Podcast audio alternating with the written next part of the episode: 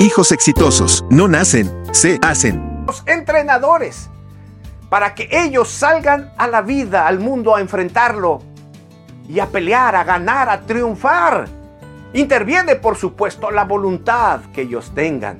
Pero si nosotros les damos las herramientas y las alas, ellos volarán hasta donde quieran.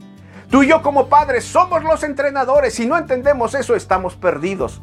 Hoy vivimos una sociedad de hijos al fracaso.